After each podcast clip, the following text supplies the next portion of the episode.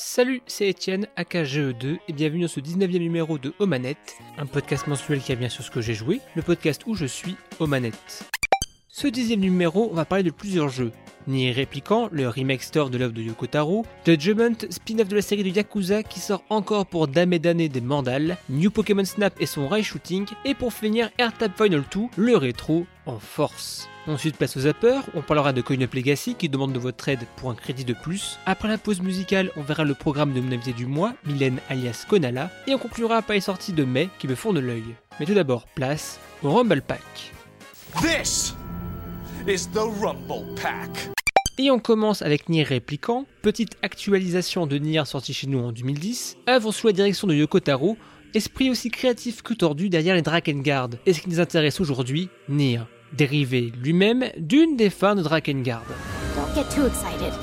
This is just some old legend. Je dois dire que j'étais assez curieux, car je connais pas trop l'œuvre du bougre, j'avais commencé Nier Automata sur le Game Pass avec Platinum Games derrière au développement, j'avais bien aimé et j'ai un peu arrêté. Je ne sais pas pourquoi. Peut-être trop de jeux en même temps, bref. Alors que Nier et Nier Automata ont gagné un statut culte auprès de nombreux joueurs, je me dis que Nier Réplicante version 1, 22, 47, 44, 87, 139, 3 petits points de son nom complet serait l'occasion parfaite de me lancer dans cette épopée. Square Enix travaillant pas avec Platinum Games pour ce dépoussiérage, mais Toy Logic ayant travaillé en partie sur Kid Icarus Uprising et Smash Brawl. Smash en masse.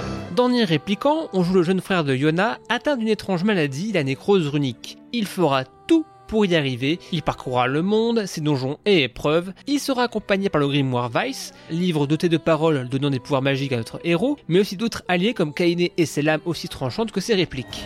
These swords of mine need a true home, but you'll do for now.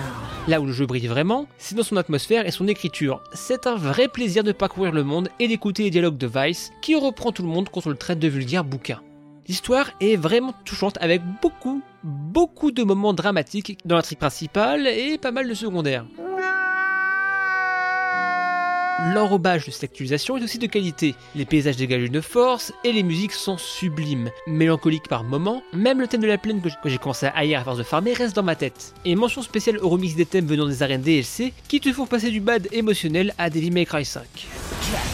Signé répliquant ne serait que la somme de ses qualités, nous aurions un chef-d'œuvre intemporel. Le problème, c'est que ces qualités venant en partie d'un jeu de 2010 viennent avec des problèmes de structure d'un jeu de 2010. Même si Toy Logic ont amélioré le système de combat, ça reste archaïque. Ok, mais archaïque. Et surtout, la structure du jeu est très lourde, trop lourde. Des murs invisibles à des moments frustrants, car dans les répliquants, il y a masse aller-retour. Ajoutez à ça des donjons sans grande inspiration, ou des boss passionnants à observer, mais pas forcément à affronter. Aussi, je vous recommande à 1000% de faire la quête du sanglier au début, pour débloquer une monture accélérant considérablement le déplacement entre les zones avec un cochon très initial dit. Si j'aime beaucoup l'intrigue principale, les secondaires ont certains éclats avec des tournures intéressantes, mais 90% de ces dernières, c'est beaucoup, beaucoup de farming et de quêtes FedEx littéralement, demandant de livrer des lettres et des colis à divers villageois. Plus proche, plus performante, une nouvelle idée de la poste. Nier Répliquant, version 1.22, 47, 44, 87, 139, 3 petits points, aurait mérité à être un Nier Répliquant version 2. Jamais un jeu n'aura autant mérité l'expression la fin justifie les moyens, même les fins. Le jeu est austère sur pas mal d'aspects, mais l'histoire, les histoires et le propos méritent de s'y accrocher. Le titre a su se moderniser un peu, un système de combat plus peaufiné, un travail graphique et quelques ajouts par-ci par-là, mais le squelette est le même que celui de 2010. Je pense que si vous avez kiffé Nier 2010, vous surkifferez ce jeu. Et en vrai, je l'aurais connu à l'époque, il aurait gravé mon cœur de joueur à vie. Si vous ne connaissez pas la série, Nier Répliquant est tout à fait digeste, juste il faut de la patience et de l'appréhension. Finalement, comme le propos du jeu, il faut savoir dépasser les formes et être plus tolérant. Je ne peux pas m'enlever une idée de la tête. Et si Nier Répliquant avait été retapé par Platinum Games. Mais le pire, c'est que peut-être que Yoko Taro ne voulait pas trop modifier ce squelette de jeu pour garder l'expérience authentique. On parle d'un créateur de jeu qui a donné une interview avec un avatar virtuel de Kermit la Grenouille. Ce mec est capable de tout. You serious? En tout cas, merci pour l'expérience, monsieur. Vraiment, je le conseille aux gens un minimum téméraire, car ça vaut le coup. Juste une envie de reprendre Nier Automata, car je me sens affreusement bête de l'avoir laissé maintenant. We will never give up our struggle. We will take back our world from the scourge of the machine. Et on continue avec le second jeu, un spin-off de la saga des jeux Yakuza, sorti originellement sur PS4, pour ressortir il y a peu de temps sur PS5, Xbox Series et Stadia, Judgment.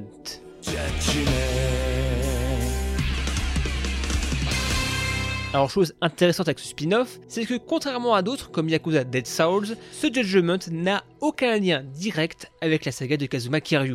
On y incarne Takayuki Yagami, ancien avocat qui s'est reconverti en détective privé, changement de carrière après avoir obtenu l'acquittement d'un de ses clients et que ce dernier aurait retué derrière. Euh, c'est moi ou il y a une ambiance de merde Trois ans après ce traumatisme, donc, Yagami est devenu détective privé, travaillant toujours avec ses anciens collègues du cabinet d'avocats Genda, mais aussi gardant ses liens avec une famille de Yakuza, les Matsugane famille appartenant au groupe Tojo qui règne sur le quartier du Kamurocho.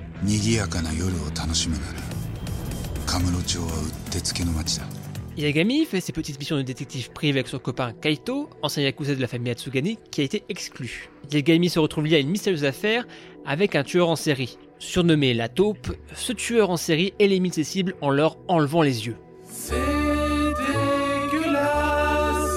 Et c'est passionnant car cette intrigue est plus complexe qu'il n'y paraît, faisant intervenir plusieurs familles de yakuza, des groupes tiers, des voleurs Yamakasi masqués, bref, pas mal de couches qu'on découvre au fur et à mesure des chapitres, et de trois mini-aventures en plus dans tout ça pour rythmer le tout. La force de Judgment dans sa forme de spin-off, c'est qu'on s'éloigne un peu, mais pas trop de la série des Yakuza, juste comme il faut. Que ce soit le gameplay ou l'univers. On incarne un détective privé, ancien avocat, et ça ajoute pas mal de phases qu'on n'avait pas. Chercher des preuves sur un lieu de crime, faire un interrogatoire, faire des filatures pour espionner des personnes, crocheter des portes, montrer des preuves pour contrer des arguments. On a un petit côté Phoenix Wright bien amené. Pas aussi complexe que ce dernier, mais ça reste intéressant et on prend vraiment part au récit. À ça, on retrouve des mécaniques classiques des Yakuza, comme les courses-poursuites, la baston, un système simplifié du Yakuza 0 ou Kiyomi 1. En gros, vous avez deux styles de combat, la grue pour affronter des ennemis plus nombreux, et le tigre pour se focaliser sur le 1v1. Au début, j'étais pas forcément conquis, un style plus aérien, agile dans le kung-fu, me faisant un peu penser à Tanimura dans le 4. Mais une fois le palme du tigre débloqué, le plaisir est instant avec ce coup. l'ouragan. Ça, mon ami, quand le gars il s'y attend pas, parce qu'il sait pas que tu sais faire ça, Comme à Yakuza, on retrouve moult activités annexes. Toujours les fléchettes, les UFO Kacha et autres jeux de casino secrets. Mais à ça, pas mal de nouvelles choses. Les courses de drones, un jeu de loi en VR et j'en passe. Surtout que je trouve que les nouveautés arrivent à un bon rythme. Je regrette juste l'absence du karaoké dans ce jeu. Peut-être un oubli. Judgment arrive à se démarquer de la saga avec son approche plus série policière, avec un habillage plus élégant au passage, pour changer du côté brut du monde des Yakuza. Ce que je trouve intéressant, c'est que Judgment assume son côté pas Yakuza avec un univers qui se passe en dehors de l'univers de la saga principale. Alors oui, on est à Kamurocho, on parle d'une famille appartenant au clan Tojo, et c'est tout. On retrouve les mêmes lieux, même qu'on les juge avec des yeux nouveaux, une parfaite porte d'entrée pour les gens qui ne connaissent pas la saga. Surtout que comme Lucky Dragon, il est entièrement traduit en français. Et quel VF Très GTO dans l'esprit. Hum, Permettez-moi de citer ce racoleur dans le jeu. Je parle de nichons de compète, des nibards qui font péter le slibard, des loches qui font gonfler les baloches. Ouh là là, c'est la décadence. hein. On retrouve le sel des histoires secondaires de la série, tantôt sérieux, d'autres plus loufoques, comme pour chasser une perruque, excusez-moi, un chapeau, d'une star de la télé, ou encore enquêter pour vérifier si un appartement est hanté, avec toujours des résolutions assez imprévisibles. Surtout que des aventures secondaires, il y en a. Les quêtes secondaires classiques, les enquêtes du bureau d'Yagami, les affaires à récupérer au bar, à l'agence de Genda, et aussi un gros système de réputation. Vous rencontrez des habitants et vous pouvez vous lier avec eux, de manière simple, en achetant des choses dans leur magasin, mais aussi plus drôle comme faire entremetteur entre collègues d'un café, ou entraîner un ninja américain. Un petit air de justicier du quartier avec un côté bon gars quoi. Ce type nous protège, c'est nous, il protège les citoyens. Judgment est un bon spin-off, reprenant les ingrédients des Yakuza, les combats, la ville. Le jeu arrive à remixer le tout avec une surcouche d'enquête policière qui permet de voir Kamurocho avec un regard différent. J'avais un peu de mal au changement des personnages. Yagami et ses amis, c'est un diesel, mais à force qu'on les découvre, on s'y attache vraiment. À une enquête principale intéressante, des histoires secondaires plus légères et du contenu pour bien s'occuper, le tout en français. Mon seul regret, c'est qu'il ne soit que sur PS5, Series et Stadia. C'est un jeu que j'aimerais recommander à tous, mais seulement accessible sur certaines plateformes. En tout cas, pour un jeu PS4 qui ressort en 2021, il est encore superbe. La première aventure de Yagami est une réussite, j'espère que ces aventures ne seront pas classées sans suite.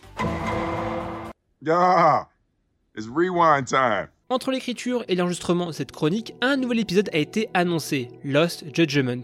Toujours avec Yagami, hâte de suivre ses aventures entre Kamurocho et Yokohama.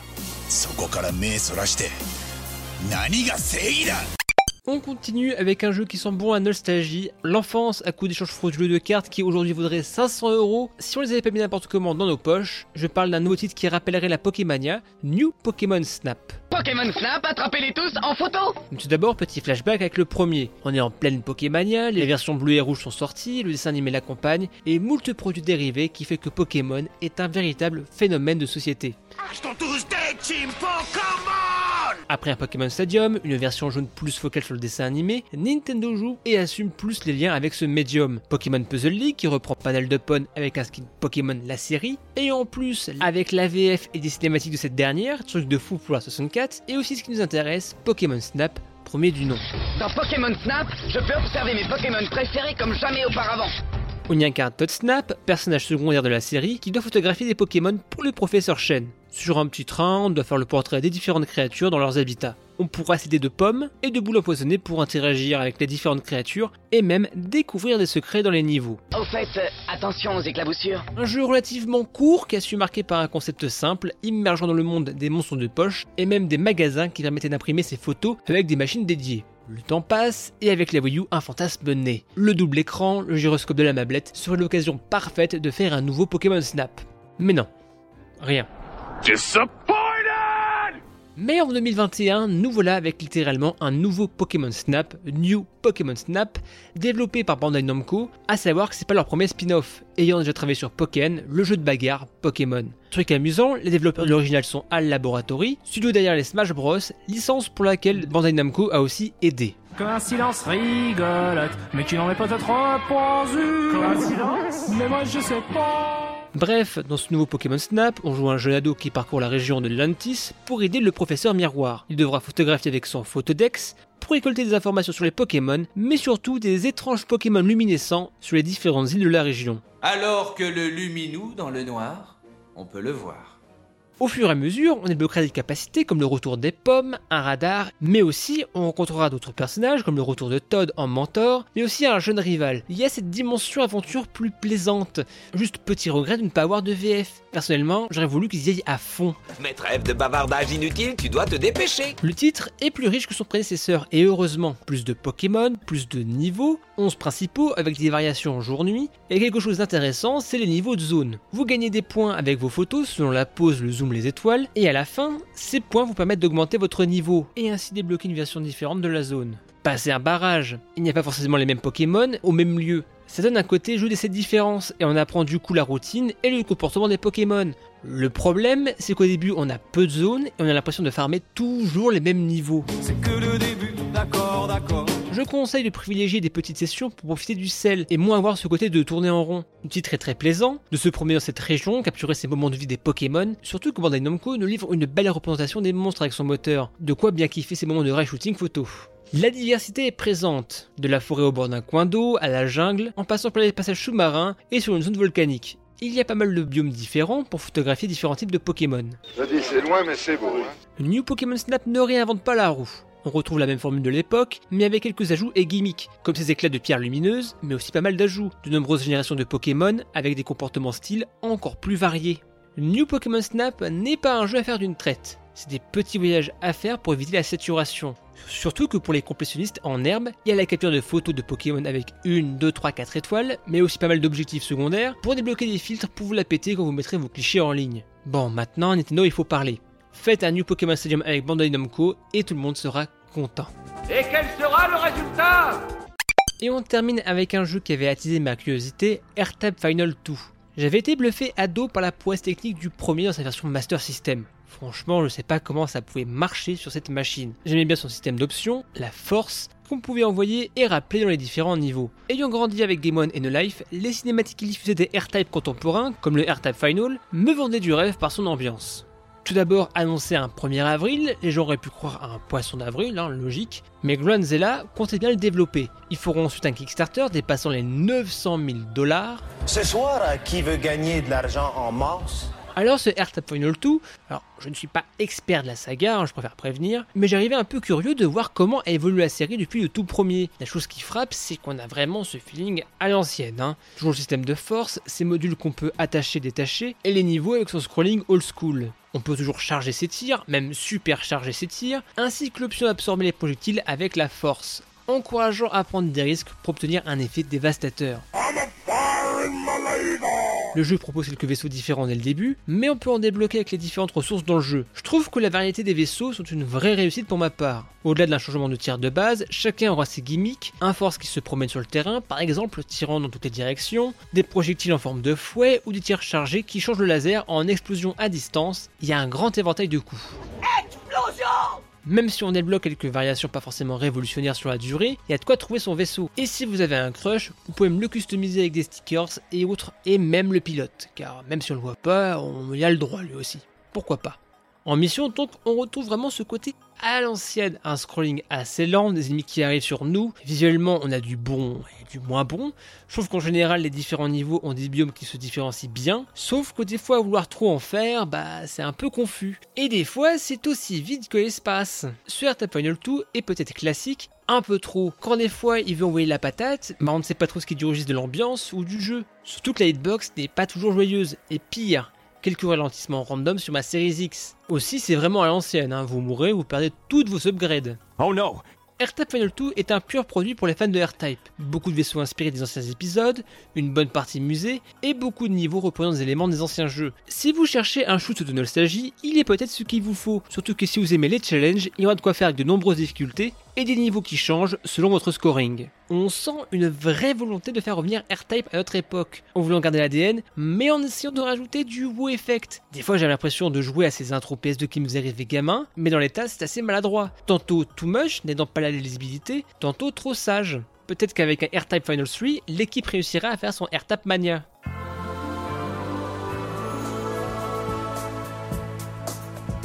Et on passe zapper. Aujourd'hui dans le Zapper, je vais vous parler plus qu'une chaîne ou une émission, c'est l'association CoinUp Legacy et leur projet de financement participatif. CoinUp Legacy est une association de préservation des bornes d'arcade, ils présentent, stockent et réparent des bornes de jeux vidéo. Ils organisent des soirées avec leurs bornes, toujours le seul de ne pas pouvoir y aller, et font également des vidéos avec l'aide du grand Alex Pilote pour Gamecult Premium. Chaque émission se focus sur une borne, des bornes génériques et aussi pas mal de bornes dédiées. Moi qui jure plus par les machines japonaises, les cabines US sont aussi passionnantes à suivre. Il y a à chaque épisode un historique de la borne, la conception du jeu, la présentation à l'intérieur de cette dernière, si les machines présentées a eu des problèmes, ils les expliquent et comment il y a eu les réparations. Et bien sûr, une présentation du jeu en lui-même.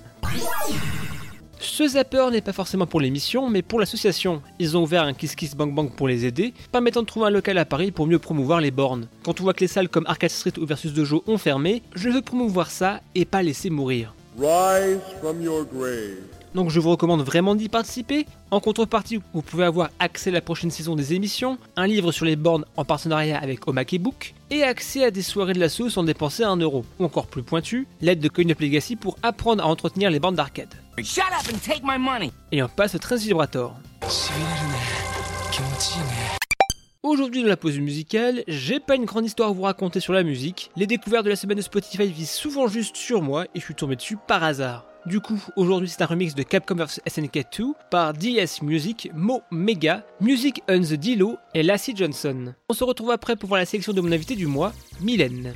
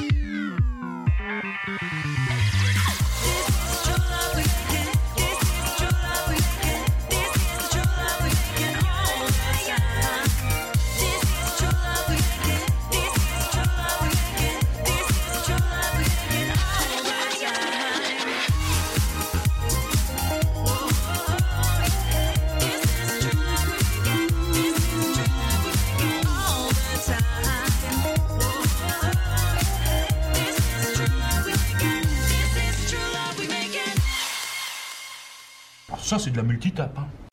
Aujourd'hui, je reçois une femme experte des réseaux et peut-être de tes jeux vidéo, la boulangère de la communication derrière Haven, Pierre de Rosette pour entre autres Dicey Dungeons et Little League Blaze, entre la batte et les dés, aussi membre actif du WIG Women in Games. Aujourd'hui, je reçois Mylène. Comment ça va? Ça va bien et toi? Ça va, la forme? Ouais, ouais, bien, c'est on va repouvoir bouger. Mes week-ends donc à bien se tenir, ça va être chouette. Tequila, Anakin, pas le temps de niaiser. Ouais, le monde d'après, euh, c'est demain. Le monde d'après, c'est après, mais très proche. Mais du coup, en attendant, pour t'occuper, euh, tu joues un peu. Et à quoi tu joues euh, en ce moment? Alors en ce moment, euh, j'ai quand même été très sur les jeux coop. Hein, je pense qu'il y avait un, un petit besoin de sociabilisation à combler. C'est-à-dire que parler avec ses chats, au bout d'un moment, c'est un peu ennuyant. Euh, donc il y a du Magic the Gathering, puisque ça c'est mon jeu de l'amour, euh, et je ne peux pas trop y jouer en physique hein, forcément en ce moment. Donc euh, j'y joue beaucoup beaucoup euh, en, en virtuel. Et en jeu coop, je suis sur It Takes Two et sur Divinity Original Sin. Alors, tu veux commencer par lequel? Qu'est-ce qui, qui te fait plaisir? Parce que Magic the Gathering, du coup, tu as commencé, je présume, euh, il y a très longtemps pour que tu y rejoues encore euh, en ligne? You have to play your Land of War Elves first turn. Alors pas si longtemps, enfin ça dépend ce qu'on appelle longtemps. Euh, Magic, j'ai dû commencer il y a 10 ans à peu près, peut-être un peu moins quand j'habitais à Lille. Et, euh, et moi j'ai toujours fait que euh, du draft et du ce qu'on appelle le format limité. Donc le format où tu n'arrives pas avec tes cartes en avance, c'est-à-dire le draft. Donc tu ouvres un booster, tu pioches une carte, tu le donnes à ton voisin et t'en reçois un, tu pioches une carte, etc. Et tu te fais un deck comme ça. Ou le scellé, c'est-à-dire tu ouvres 6 boosters et tu te fais ton deck à partir de ce que tu as ouvert. Et moi en fait, euh, là où beaucoup de gens ont commencé à jouer à Magic entre copains avec des decks déjà faits, moi c'est pas du tout le cas. Ma première partie de Magic, ça a été en un draft, en fait, en limité. Et j'ai une grosse affinité pour ce format. J'ai déjà un peu essayé de jouer en dans tous les autres, ce qu'on appelle les decks construits, hein, donc euh, que ce soit en standard ou en moderne ou en commander euh, et plein d'autres formats. C'est pas du tout quelque chose qui me plaît. Le, standard à la limite pourrait me plaire, mais c'est euh, ça demande énormément de temps puisqu'il faut apprendre tous les decks qui circulent, apprendre à jouer ton deck contre toutes les autres, apprendre ce qu'on appelle la méta. Et en plus, ça change à chaque extension, donc c'est quand même plus de temps et d'investissement parce que moi j'aime jouer compétitif hein, quand je joue à Magic Est-il possible d'acquérir ce pouvoir? Que le draft, donc vraiment où tu apprends euh, la nouvelle extension en cours. Et il y a une nouvelle extension qui est sortie il y a quelques jours, semaines, qui est euh, une espèce de Harry Potter euh, chez Myth Magic. Exactement. 10 points pour Gryffondor. Euh, donc ça s'appelle Strixhaven et donc du coup ouais effectivement je joue pas mal en ligne. Et puis bah avant je me contentais de mon petit draft par semaine dans ma boutique euh, ça sociabilisait je jouais un peu je tapais du carton. Et là euh, bah je peux plus. Donc je joue en ligne. Sauf qu'en ligne c'est un peu horrible parce que tu perds un draft très vite. Tu fais allez j'en refais un. La drogue, c'est mauvais, voyez. et du coup, tu les enchaînes. Là où quand t'es en vrai, t'as la convivialité. Et puis les 23 heures quand tu finis ton draft, tu vas pas en relancer un, quoi. Donc, euh, donc ouais, j'avoue que ça me, ça m'absorbe pas mal de soirées et puis forcément, un jeu en ligne euh, qui dit système de quêtes, etc., etc. Donc, on essaie de jouer régulièrement pour pas perdre des quêtes, pour récupérer du gold. Enfin bref. Donc, du coup, ouais, ça, ça me prend pas mal de temps. Euh, mais là, pour le coup, j'y joue pas. Enfin, ils ont pas vraiment des systèmes pour jouer avec des gens qu'on connaît, ce qui est un peu euh, le truc qui me manque. Donc, euh, je suis plutôt à, faire euh, des drafts entre guillemets compétition, puisqu'il y a un peu ce format-là. Donc, en format classé. You must sharpen your skills. Here.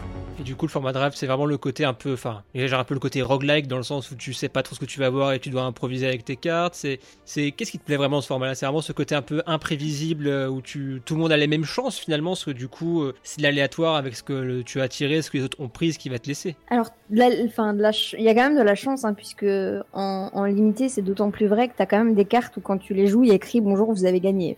J'exagère à peine. Il y a des cartes, si tu n'as pas la bonne réponse au bon moment, tu sais qu'elle va te faire perdre.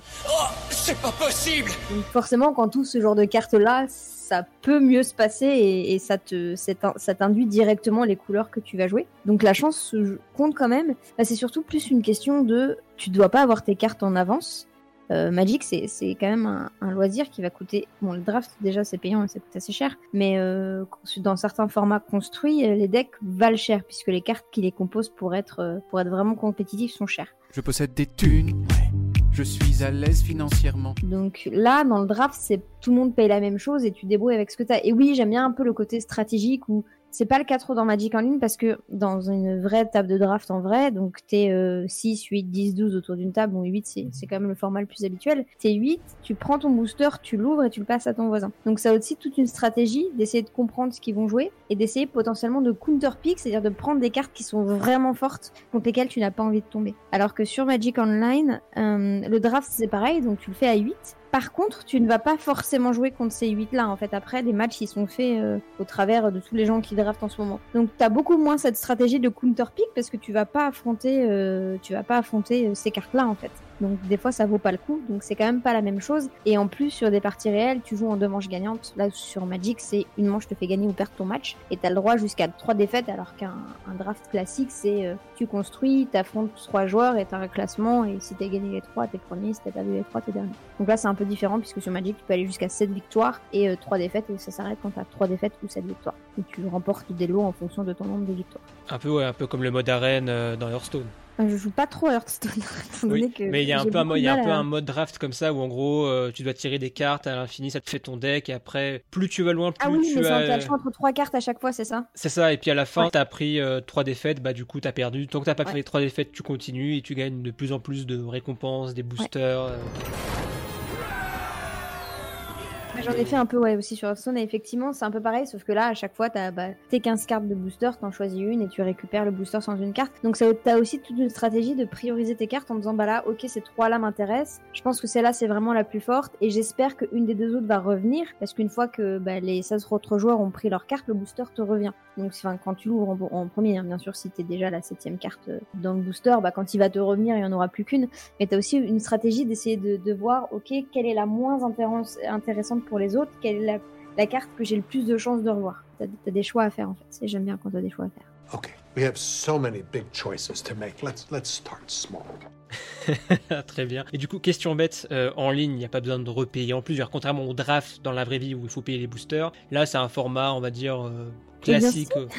Ah, il faut, ok. Bah, en fait, tu payes en gemmes, Ah. donc tu peux payer en gold, et du coup, euh, bah, les quêtes te rapportent des gold que tu peux utiliser pour, pour drafter, mais ça demande quand même pas mal de gold, ou un système de gemmes, donc là que tu achètes contre de l'argent, et quand tu gagnes tes drafts, donc je crois qu'il faut gagner 4 ou 5 parties de draft, je sais plus, pour récupérer euh, quasiment le nombre de gemmes que tu as dépensé si tu as payé l'entrée en gemmes. Donc en vrai, si tu payes en gold et que ton draft se passe très bien et que tu as cette victoire, tu as de quoi en refaire un en gemmes. Mais, euh, mais si, si, et je crois que même quand tu convertis le prix en gemmes, euh, c'est même plus cher que, que les drafts IRL. Ah Et du Enfin, coup, je c'est pourrais- pas bien loin, je crois que ça doit, être, ça doit être 10 euros ou 12 euros, je sais plus. Ah hein. ouais, et du coup, limite, faut farmer euh, le mode classique pour farmer euh, les ressources pour après faire le draft, quoi. Faut crafter, ouais, faut, faut farmer tes quêtes, tout au nombre de victoires journali- journalières, hebdomadaires, etc.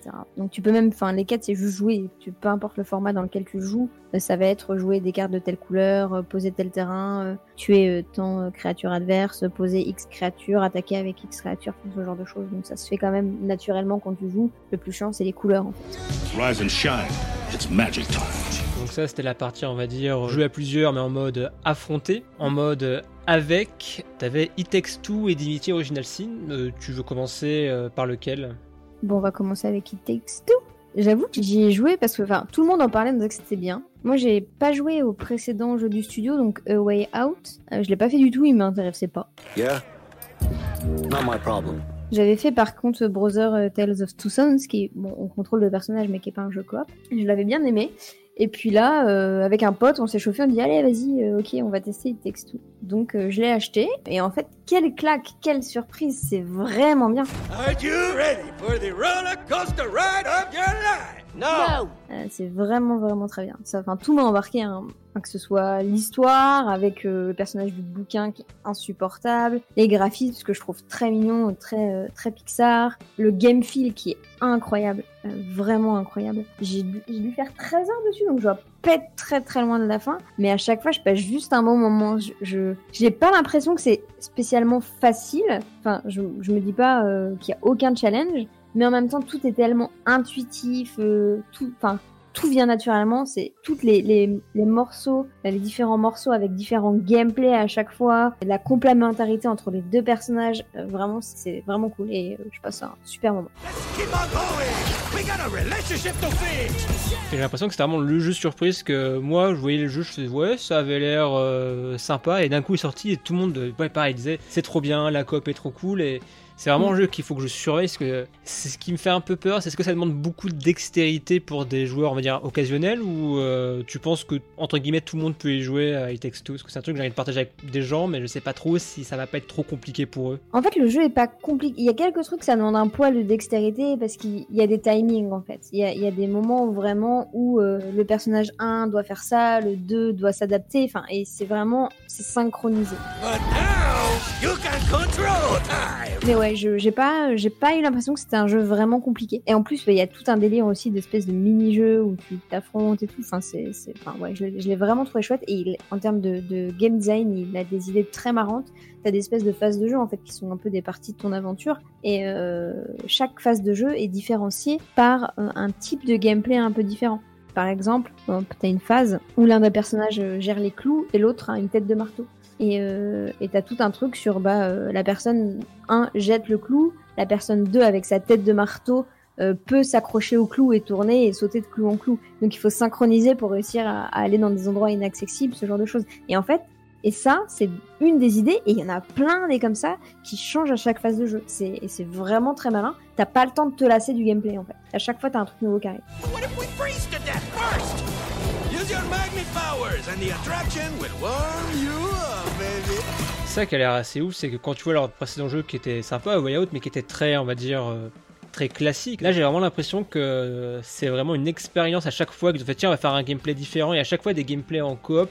Ouais. Et ça, je trouve, je trouve ça assez ouf, c'est vraiment ce côté euh, inventif et tout, et que ça a l'air vraiment. À chaque fois que tu lances un, une- un segment, c'est vraiment différent quoi. Totalement. Et en fait, ils sont amusés avec des références à des codes. Il y a un moment où il y a un espèce de petit. euh, limite, tu as l'impression de jouer un petit Diablo-like. Il y a des moments où c'est plus sur de la conduite. Enfin, c'est vraiment cool. Ils ont bien décortiqué les codes des autres jeux vidéo. Ils sont, ils sont, sont servis de manière très très magnifique. Puis il paraît que l'écriture est très sympa et assez drôle quoi. Ouais, tout le monde n'est pas d'accord là-dessus. Moi, ça m'a, ça m'a, ça m'a plu, ça m'a fait rire. L'histoire m'a embarqué. euh. Bon, j'ai un peu peur de la fin, mais, mais on, on verra. Mais enfin, oui, il y a des petites interactions entre les personnages, pas forcément dans la, l'histoire principale toujours, mais il y a des petits moments où tu vois, genre, euh, bah, si tu balances le clou sur l'autre personnage, il va réagir. Et c'est des petits pics entre eux, comme ça, c'est, c'est, ouais. Moi, j'ai, j'ai beaucoup aimé. J'accroche, euh, j'accroche. Uh-huh, yeah, you feel that? Mmm, kisses, you like? What is wrong with that guy? Tant mieux. Et du coup, dernier jeu, bah, du coup, coop. Un peu plus d'écriture, on peut dire ça, je pense. Euh, c'est Divinity Original Sin que tu fais en C'est coop. ça. Qui est pas forcément en coop. Moi, je sais que bah, j'ai j'ai déjà fait le 2, j'ai fait Divinity 2 où, où j'avais joué à 4. Et en fait, moi, c'est vraiment le format que je préfère pour ces jeux-là. Alors, je sais qu'il y a plein de gens qui sont pas d'accord et qui vont préférer être tout seul parce que bah, du coup, t'explores comme tu veux, tu choisis les choix que tu veux, etc. Moi, j'avoue que c'est des, c'est des jeux où, vu qu'ils sont longs, j'ai du mal à, à tenir sur la longueur. Et, euh, et en plus, moi, je suis pas spécialement du genre je vais tout fouiller, avoir tous les dialogues. Moi, j'ai juste envie de passer un bon moment et d'avoir une bonne aventure.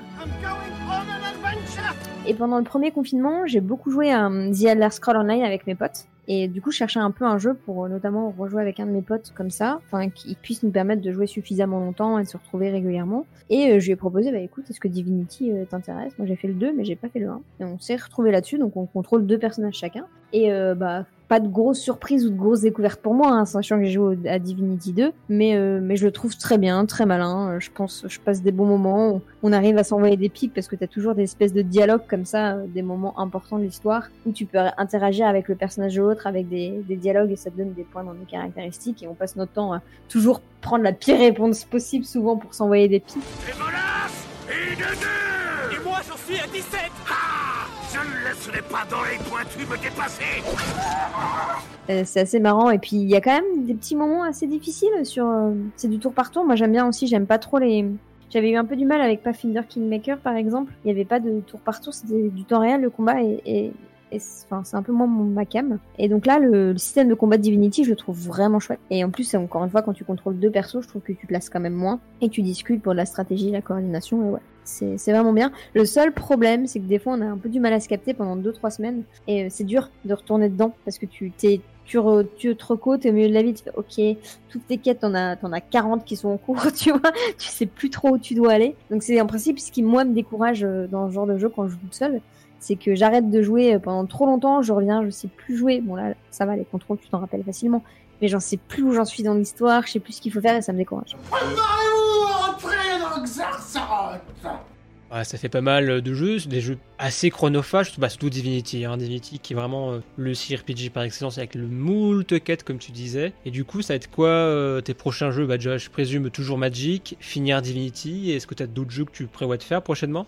Ouais, alors j'ai acheté il y a pas longtemps que je, pré- que je prévois de faire euh, If Found, donc qui a, qui a été euh, très euh, encensé euh, en termes de récompenses et de, et de retours. Euh, donc je prévois de faire celui-ci déjà. J'aimerais bien euh, faire un poil plus de phasmophobia. J'en ai fait un tout petit peu, mais moi je suis une vraie trouillarde là-dessus, donc c'est assez compliqué, j'avoue. Euh, on m'a offert pour mon anniversaire euh, Life is Strange 2 aussi que j'ai jamais fait. J'avais fait le 1, j'avais beaucoup aimé. J'aime bien les jeux narratifs en, principe. Donc euh, ouais, c'est sur ma liste de jeux à faire prochainement. Mais c'est pas des jeux récents. Il y a Returnal aussi qui est un jeu sur lequel j'ai un peu travaillé, mais qui me tente grave parce que ça a l'air trop bien. Mais j'ai pas de PS5, donc ce sera pas pour tout de suite. Ah, Returnal, c'est le jeu que, au début, ça avait l'air assez, on va dire, classique, très TPS, euh, on va dire assez classique, même si très joli. Et plus il monte, plus ça avait l'air assez euh, bourrin avec beaucoup de bullet hell. Et c'est vrai que maintenant, je pense que j'aime le faire à l'occasion, mais il y a tellement de jeux en ce moment. Mais c'est vrai que Returnal, c'est la bonne surprise, j'ai l'impression. quoi. C'est le jeu Ouais. qui avait l'air classique et finalement un, un éclat, quoi. Vraiment un éclat, quoi. Je continue vers l'origine du signal. J'avoue que je suis pas trop jeu difficile. À la base, enfin, toi, j'ai jamais joué à un Dark Souls de ma vie. Ça me tente pas, j'avoue. Par contre, j'ai quand même, euh, bah, j'ai je, travaille toujours sur Fury, donc euh, j'y avais joué parce que c'est important de, de, de, de jouer au, jeu sur lequel je travaille et qui est pour le coup très challengeant aussi. Et Cuphead, j'avais, je sais pas pourquoi, je m'étais mis en défi, euh, tu vas finir Cuphead, et j'ai fini Cuphead.